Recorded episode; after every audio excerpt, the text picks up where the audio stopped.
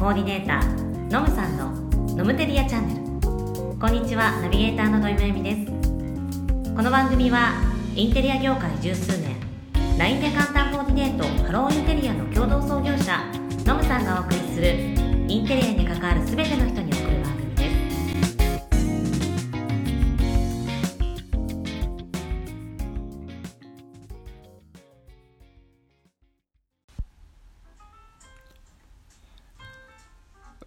どうも、です。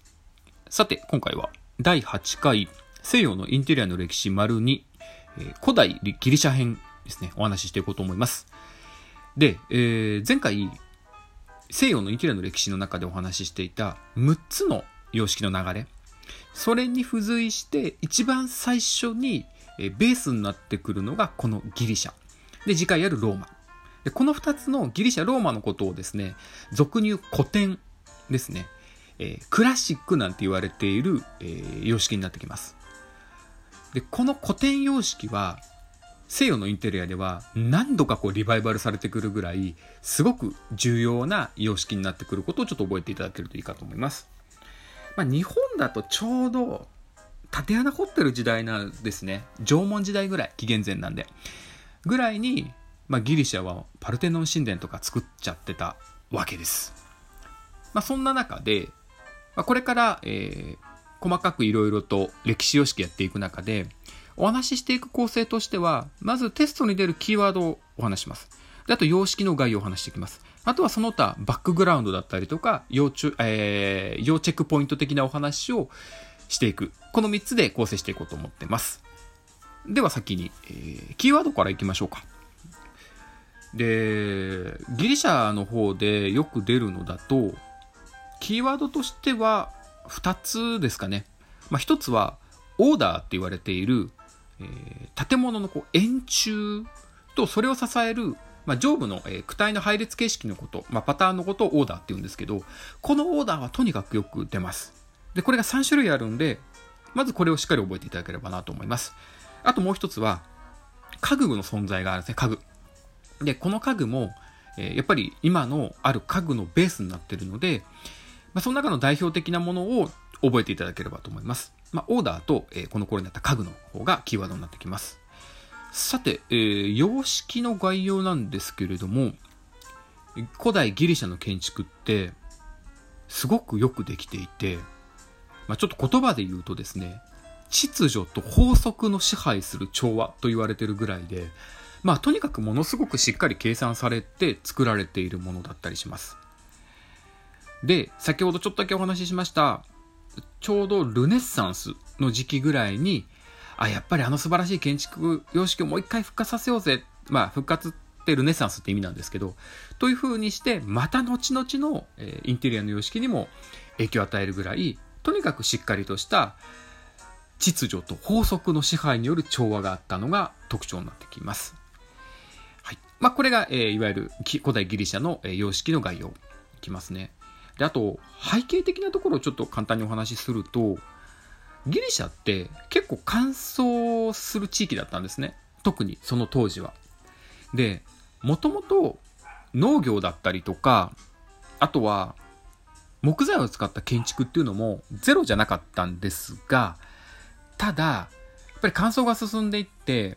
農業だったりとか森林がだんだん後退していってですね、木材で建築をするのが難しくなっていくんですよ。で、もともとレンガとかでも作ってたりはしたんですが、大きい建物を作っていくと、レンガで作っていくのってめちゃめちゃ大変なんですね。で、そんな状況の中で、じゃあ、大きい建築する作るためには、大きい石から切り出してって資材で作った方がいいよねっていう風になって、ああいうパルテノン神殿みたいな石造りの大きい建築ができているわけです。あとは、そうだな、まあ、いわゆるギリシャ神話の方の神話に進んでいく、要は神頼みになっていった背景ちょっとだけお話しすると、そうですね、あのー歴史的にいくと、アケメネス朝ペルシャっていうところからですね、ギリシャめっちゃ迫られてたんですよ。おらつかれたわけですよ。で、侵攻されないように頑張ってたんですけど、まあ乾燥で農業はできないし、なんか、あの、攻められてくるしで、皆さんもう精神的にやばくなってくるわけですよ。で、そこで神頼みがだいぶ強くなっていって、神話が発展したなんていう風に言われている。で、神話が発展していって、そうすると、それを奉る神殿作り、神の殿ですね。神殿作りが、えー、広がっていって、で、神殿がだんだんだんだん大きくなっていったっていうところが、えー、建築の様式にもちょっと反映されてるらしいです。とはいえ、なんかさっきのですね、秩序と法則の支配に昭和すると言われているギリシャ建築。なんかもうめちゃめちゃこう、愚直で、真面目で、僕、間違ったこと絶対しません、みたいな。浮気？あ、そんなことするわけないじゃないですか。妻を永遠に愛し続けますよ。みたいな人たちが一生懸命いそうなんですけど、ギリシャ神話って、どっちかっていうとですね、めちゃめちゃ人間味のあるドロドロなものが多いんですよ。で、そうだな。ギリシャ神話ってもう近親相関でドロドロ系が多いので、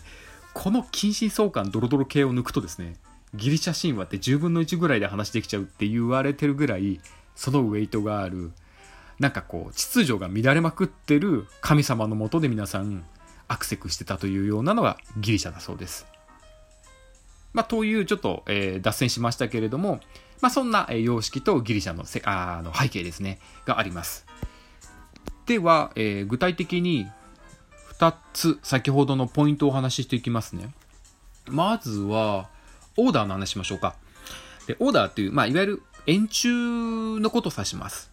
で、3つの形式あるんで、これ特徴と名前しっかり覚えてもらえるといいと思います。まずは、ドリス式っていうオーダーですね。で、ドリス式って、えー、これ、名前の由来は、ギリシャ本土に、まあ、多く住んでいたドーリア人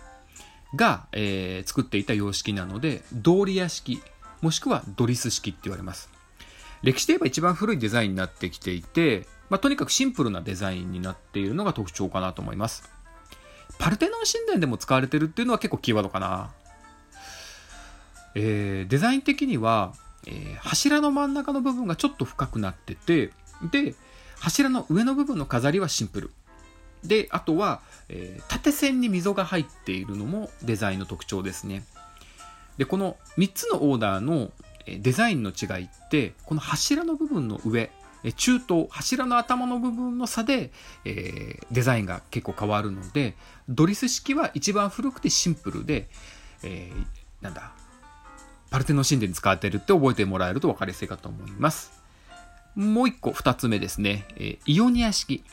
で、これも、イオニア人っていう、まあ、イオニア地方にいた、えー、イオニア人が作ってたデザインです。で、デザイン的には、その中東頭の部分のところが渦巻き状になっている。これボリュートって言うんですけど、になっているのがデザインの特徴ですね。で、そうだな。幸福の科学さんの建物。まあ、結構こう、神殿作りのかっこいい感じだと思うんですけど、のオーダーがおそらくほとんどボリュートなんですよ。ちょっと僕も普通に調べたレベルなんで、えー、理由もわかんないですし、それが全てだと思わないんですけど、調べた感じだと、ボリュートの渦巻きイオニアが多いかなと思ってます。えー、なので、えー、イオニアはまあちょっと渦巻き状になってますよっていうのを覚えてもらえるといいかなと思います。で、最後3つ目がコリント式というデザインですね。で、コリント式はドリス、イオニアと違って、名前の由来が、えー、そうだな、ギリシャのまあ世界史でちょっと勉強で出てくると思うんですけど、ポリスっていう地方の大きい都市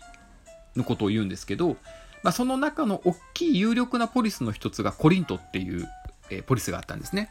で、そこで使われていたのがこの様式です。で、装飾的に、さっきの中東、えー、アシラの頭の部分でいくと一番装飾が多くて、アカンサスっていうですね、えー、葉っぱがモチーフになっているのがこのコリント式ですね。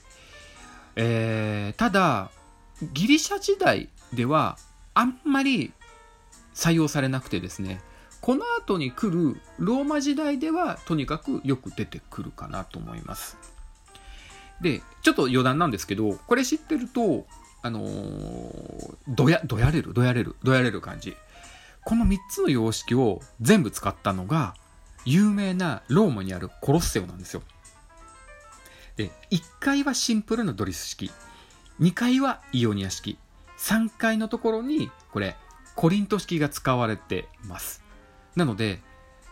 3つのオーダーの特徴分かんなくなったらとりあえずコロッセオの写真見て下から歴史の順番になってます。ドリスイオニアコリントですね。シンプル渦巻き、えー、アカンサスの順番になってますんでちょっとこれ覚えてもらえるといいかなと思います。さてでは次は家具の方お話ししていきますね。で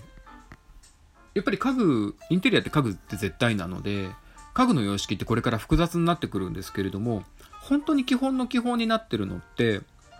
えっとここのギリシャと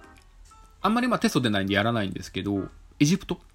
この辺りの家具とああとは中国もそうか、えーまあ、この辺りでできた家具って後世にすごく影響を及ぼしてます。で特にギリシャの家具は2つ覚えていただけるといいんじゃないかなと思います。で、1つはクリーネって言われているものです。で、クリーネってどういうものかっていうと、ネイス、いわゆるカウチソファーの原型って言われているのがクリーネ。で、これ、男性しか使えなかったんですよ。しかも偉い人。で、昔の偉い人って、こう、なんだ、横に、そのクリーネに横の、横になりながら、こう、サイドテーブル、高付きみたいな、ちょっと背の高いちっちゃいサイドテーブルに食事を置いて、横になりながら食事をとってたらしいです。なので、お行儀が悪いわけじゃないです。昔のギリシャ人はそうやってやってたので、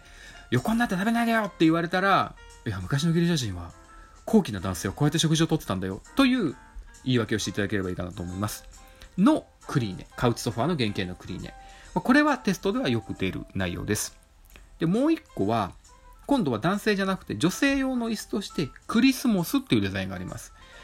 で、デザイン的な特徴でいくと、足の部分がこう外跳ねしているようなデザインで、形状的にはこうちょっと、えー、なんだろう、サーベル？海外のいわゆる刀みたいな、サーベル状に先っぽがちょっと細くなっている優雅な曲線なデザインになっているのがクリスモスのデザイン。このデザインも結構後世のデザインではリデザインされているようなものなので、このクリスマス、女性用の椅子っていうのも覚えていただければいいかなと思います。なので家具はクリーネとクリスマスぐらい押さえてもらえればいいんじゃないかなと思います。はい。では、簡単にまとめますね。まず、キーワードになるのは、円柱デザインの、えー、オーダーの3つですね。3つ。この3つを押さえていただければいいと思います。ドリス、イオニア、コリントですね。で、もしわかんなくなったら、この3つがちゃんと使われているローマンのコロッセを見ていただいて、下からドリス、イオニア、コリントになってます。で、もう一つは、えー、家具ですね。クリスモスとクリーネ。この2つを覚えていただけるといいんじゃないかなと思います。まあ、ギリシャデザインは、えー、先ほど最初にお話ししたクラシック、古典と言われているところなので、何度かこの、あの素晴らしい建築様式をもう一度って言って、皆さんリバイバルに、えー、出てくるので、結構しっかりあのポイントとして覚えていただければいいんじゃないかなと思います。はい。というところで、今回は、えー、第8回西洋のインテリアの歴史丸2古代ギリシャのお話でした。で、次回はローマのお話をしていこうと思います。最後までお聴きいただきありがとうございました。では次回またローマのお話でお会いしましょう。